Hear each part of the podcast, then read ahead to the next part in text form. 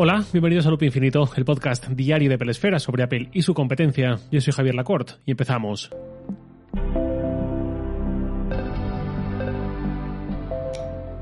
Esta conferencia de desarrolladores de este año, que quedan menos de dos meses para que empiece, teníamos la duda de si iba a recuperar o no la presencialidad. La de 2020, que estaba cantado que se cancelaría para dar paso a algún tipo de evento online y que creo que Apple resolvió muy bien con ese formato de vídeo diferido y en general sus presentaciones trasladadas a este formato los últimos dos años, en todo ese tiempo, creo que han sido muy buenas, muy buen ritmo, muy buena producción, una mayor concisión y el resultado ha sido muy positivo. Yo al menos incluso lo he agradecido. También es cierto que yo no soy uno de los periodistas que solían ir a Cupertino a cubrir estos eventos, como los, por ejemplo, Pedro Aznar, director de Presfera, y si lo hubiese sido hasta 2019, seguramente mi opinión sería distinta porque querría recuperar la dinámica de estar allí, pero como no lo soy, mm, yo tanto como espectador, como alguien que se sienta a ver en el sofá el espectáculo, digamos, cosa que no soy, como eh, profesional, como alguien que no se sienta en el sofá, sino frente al Mac a cubrir, a sacar artículos y este podcast sobre lo que Apple va presentando, poniéndome en ambos pares de zapatos, le veo muchas ventajas a este formato online, no en directo, no presencial. Para esta WWDC teníamos la incógnita de si recuperaríamos o no la presencialidad, ahora que hay mucha gente vacunada, que la incidencia y que sobre todo la letalidad del virus es inferior y todo esto, o si en cambio se iba a prorrogar este formato online un año más, o al menos hasta la presentación de otoño para nuevos iPhone y tal. Y finalmente ha salido formato no presencial, pero con un matiz, con un pequeño asterisco, que es que la nota de prensa que envió Apple anunciando este evento decía que además de la conferencia online, Apple va a organizar una jornada especial para que desarrolladores, desarrolladores y estudiantes en el Apple Park puedan ver la keynote, tal, tal, tal, junto a la comunidad online. El espacio será limitado y pronto se darán más detalles sobre cómo solicitar la asistencia presencial y la aplicación Apple Developer. Bueno, esto, por si hay algún despistado, la conferencia de desarrolladores prepandemia, el evento en sí, no era solamente el día de la keynote, que todos vemos, sino que es toda una semana. La keynote, como su nombre sugiere, era la conferencia inaugural en la que se anunciaban los detalles principales de los sistemas operativos nuevos recién lanzados y durante el resto de días se organizaban jornadas específicas para los desarrolladores que iban al campus de Apple en la que se aprende sobre estas novedades, sobre el desarrollo y en las que se saca también un valor no tangible en forma de relaciones entre desarrolladores, contactos, etcétera, que luego pueden derivar en lazos profesionales, oportunidades laborales, acuerdos entre empresas, etcétera. Esto es algo que al final es habitual en cualquier tipo de feria presencial, de congreso, de exposición, feria de muestras, todo esto. Gente de un mismo gremio o de gremios muy conectados que se agrupan bajo un mismo techo y están ahí también para fortalecer sus redes de contactos y tener la oportunidad de hablar de forma espontánea con mucha gente muy relevante en su campo profesional en unos pocos pasos, en unos pocos metros, todos concentrados, que es una oportunidad que fuera de este tipo de eventos pues no se tiene. Entiendo que este es el primer valor que Apple ha querido recuperar, esta comunidad que si bien no tiene pinta de que vaya a ser tan numerosa como en ediciones anteriores, que hasta 2019 en cada conferencia había 5.000, 6.000 asistentes, que al menos una parte de ellos sí puedan estar allí y crear esos vínculos, porque lo que decía Apple de que puedan ver juntos la keynote, la conferencia inaugural, no tiene ninguna diferencia con verla desde casa, más allá de que ellos están allí, pero van a ver igualmente un vídeo proyectado, no van a ver a Tim Cook en directo presentando nada. Porque además Apple es una gran defensora del trabajo presencial. Tengo constancia de que eh, ha incorporado ciertos perfiles en remoto, también por la situación de estos últimos años, pero su apuesta clara es recuperar la presencialidad y ya he explicado alguna vez, ya he comentado en alguna entrevista, que los lazos humanos que se crean con esa presencialidad, con esas conversaciones espontáneas, con esos encuentros casuales en la cafetería, en espacios comunes, a menudo dan paso a ideas que derivan un beneficio para la compañía, para sus productos, ¿no? Ideas nuevas que implementar allá donde está la compañía trabajando. Entonces no es de extrañar que entiendan el valor de esa comunidad reunida de forma presencial. Si bien no parece que hayan puesto el mismo empeño en recuperar esa presencialidad para la propia keynote porque mm, visto lo visto, visto cómo ha estado el mundo en los últimos meses, mm, poco impediría a Apple eh, implementar de nuevo un evento a la vieja usanza. Y tampoco me extraña, porque los eventos de los últimos dos años, es lo que decía, han sido muy buenos, a un buen ritmo, fluidos, han permitido también a Apple anticiparse, editar, contar con nuevos recursos, y en ese sentido no me extraña ni nada que este formato haya llegado para quedarse. De la misma forma que parece evidente que hay cosas que con la pandemia han sido transitorias o están siendo transitorias, pero hay otras que llegaron para quedarse, como por ejemplo el teletrabajo. No digo que lo sea al 100% para todo el mundo que puede hacerlo, pero sí que las empresas quizás han perdido el miedo o le han visto ventajas a ofrecerlo dos, tres, cuatro días por semana, aunque no les entusiasme, aunque no sean muy partidarios de ello, han tenido que aceptarlo para poder retener a trabajadores que ya lo exigen porque si no se lo dan se van a ir a otra empresa que sí que lo acepte. De la misma forma, no me extrañaría nada que eh, Apple deje de enfocar todos sus eventos como actos presenciales, en directo, con público, sí o sí, y empiece a normalizarse que en un contexto post pandemia también se llevan a cabo estos eventos en vídeo, en diferido, como lo queramos llamar, porque han demostrado que lo saben hacer muy bien. Presumo además que son más baratos y más sencillos de organizar y más calmados que gestionar a miles de personas desplazadas bajo un mismo techo en un mismo momento, con ese tránsito, esa logística, etcétera, de la misma forma, de la misma forma que muchas empresas tenían un trabajo completamente presencial hasta hace un par de años, pese a que conceptualmente ya era más que posible permitir el teletrabajo, el trabajo en remoto, al menos de forma parcial, y desde entonces las que se lo pueden permitir han instaurado un modelo mixto, pues no me extrañaría ver a Apple adoptando esta tendencia mixta en la que no todo tiene que ser necesariamente presencial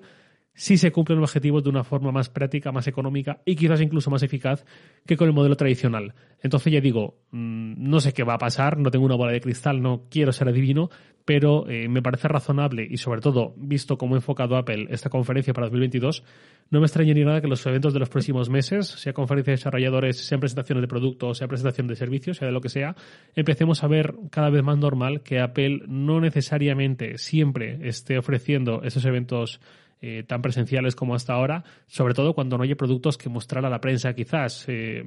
una conferencia de desarrolladores es un ejemplo perfecto una presentación de unos iPhones, de unos iPad, de unos Apple Watch, por ejemplo, es más complicado porque siempre hay un cierto valor añadido en que haya gente de prensa, eh, youtubers, influencers, quien decida Apple invitar, que tengan la posibilidad de tocar, probar, mostrar esos productos recién lanzados en el mismo momento de su presentación. Eso es algo que también tiene otras formas de gestionarse. También es viable, en lugar de hacer todo centralizado en Cupertino o como hasta hace unos años en Cupertino y en Londres, dividiendo un poco a la gente de Estados Unidos, de eh, todo el continente americano y de Europa por otro lado y todo esto, eh, también es posible que se mm, capilarice un poco, que haya unidades de muestra de producto eh, demos en diferentes países, que, todo, que todos los países tengan su propia gente de Apple, o quizás agrupados, por ejemplo, en el caso de España, pues España y Portugal, Benelux, etcétera, y eh, los periodistas, eh, quien Apple decide invitar, pueda probar eso sin tener que desplazarse hasta otro continente, hasta tan lejos como Cupertino para mucha gente. ya digo, no me extrañaría nada que fuese allí. De momento, estos dos años, como ensayo forzoso, creo que han ido más que bien. Así que quizás nos podemos preparar para una Apple que, contrariamente a lo que puede sugerir su postura habitual sobre el teletrabajo, empiece a instaurar un modelo remoto también para sus presentaciones. Voy cerrando ya el episodio y la semana con las preguntas en plural de un oyente, Xavier González Pérez,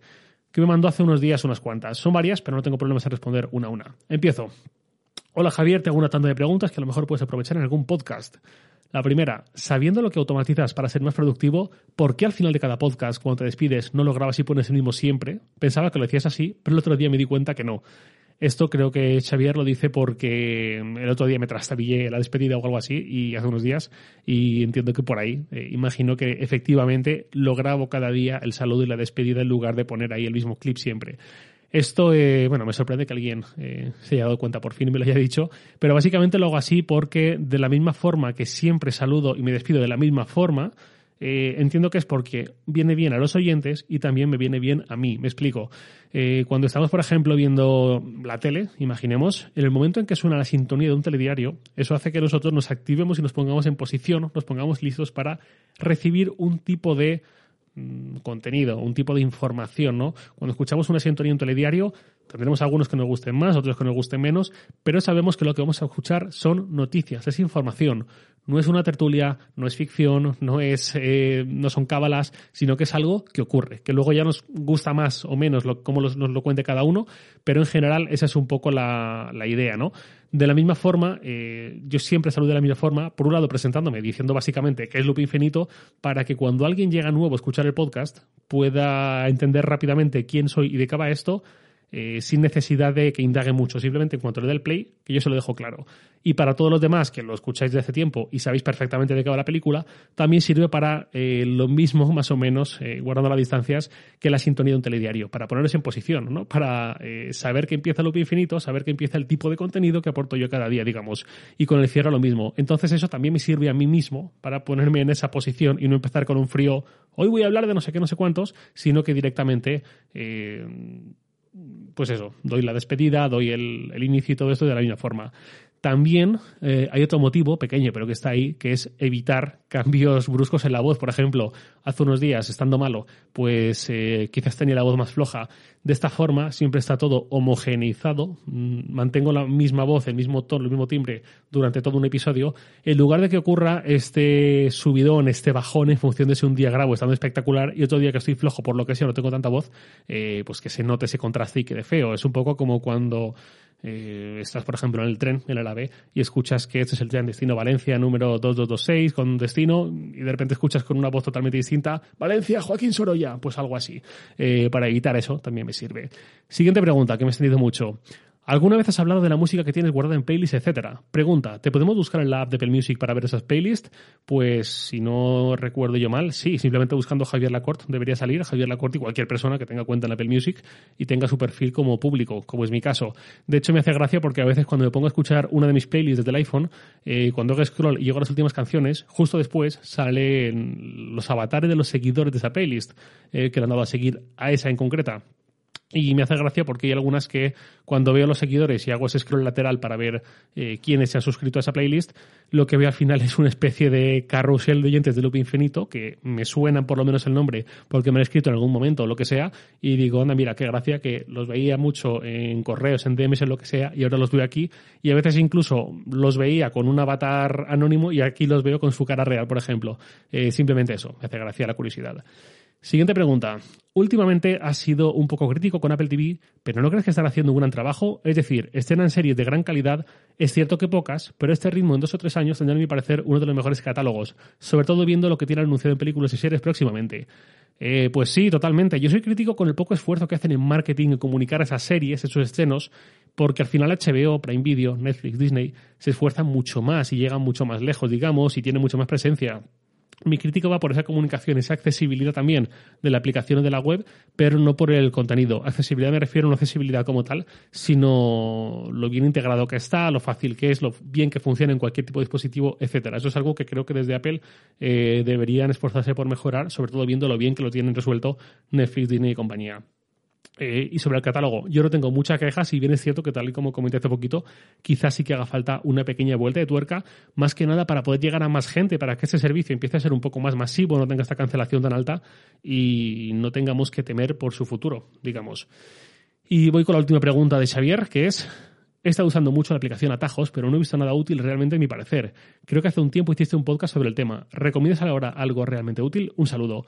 Pues aquí me temo que la respuesta te pueda decepcionar, pero aquí, más que decir algo concreto, yo lo que haría sería invitar a descubrir, a, buscar tanto la propia aplicación, en la galería que tiene, como en Reddit, como en cualquier lado, para ver un poco, o, mediante la experimentación propia, creando tajos de aquí y de allí, buscando aplicaciones, viendo qué opciones ofrece, para encontrar lo que nos puede venir realmente bien. Eh, por cierto, aviso de que he puesto hace un rato una alarma en el iPhone para recordarme una cosa que tengo que hacer sí o sí a una hora concreta y que no se me vaya santo al cielo y va a sonar dentro de menos de un minuto, así que si llega a sonar levemente, pues os pido disculpas de anticipado. Volviendo a lo de los atajos, eh, en mi caso, por dar así un ejemplo concreto, yo que me paso casi todo el día trabajando con el Mac, lo que hago es tener en la barra superior, en la barra de menú, tareas, barra de menú, sí, en la barra de menú, eh, tengo este acceso directo a los atajos que cuando lo cuando le hago clic aparece 1, 2, 3, 4, 5, 6, 7, 8 atajos eh, activos que tengo ahí predefinidos para ejecutar desde ahí de forma rápida y sencilla. Alguna vez ya los he comentado. Uno, por ejemplo, es grabar podcast, que no hace nada más que simplemente ponerme eh, Ulises, la aplicación que hago para grabar,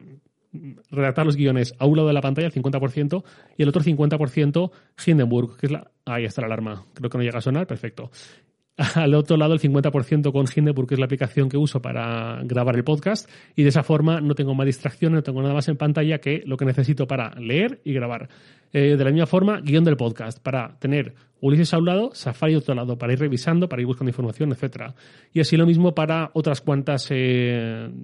atajos más, que son muy simples, pero que me funcionan muy bien, igual que por ejemplo el de activar bajo consumo, que además lo tengo creo que como automatización, si no recuerdo mal, cuando tengo el MacBook Pro eh, desconectado de la corriente, cuando lo estoy usando con la batería, también lo tengo ahí. Otro, por ejemplo, es el de doble Safari para tener dos ventanas de Safari a 50-50%. Esto lo uso sobre todo cuando estoy con el Mac en modo portátil, no con el monitor conectado. Y así unas cuantas. Yo en general lo que siempre invito es experimentar, mm, dejarnos perder un poco de tiempo en esto, porque siempre va a haber un retorno útil, a poco que queramos eh, dedicarle un ratito y explorar opciones, y, esto es lo que decía hace unos días, siempre, siempre tiene un retorno que creo que es muy positivo. Y hasta aquí llega mi consejo, mm, de verdad, merece mucho la pena. Y ahora sí, nada más por hoy, lo de siempre, os leo en Twitter, arroba jlacort, y también podéis enviar un mail a lacort.sataka.com. Loop Infinito es un podcast diario de Pelesfera, publicado de lunes a viernes a las 7 de la mañana, hora española peninsular, presentado por un servidor Javier Lacorte y editado por Santi Araujo. Un abrazo y hasta el lunes.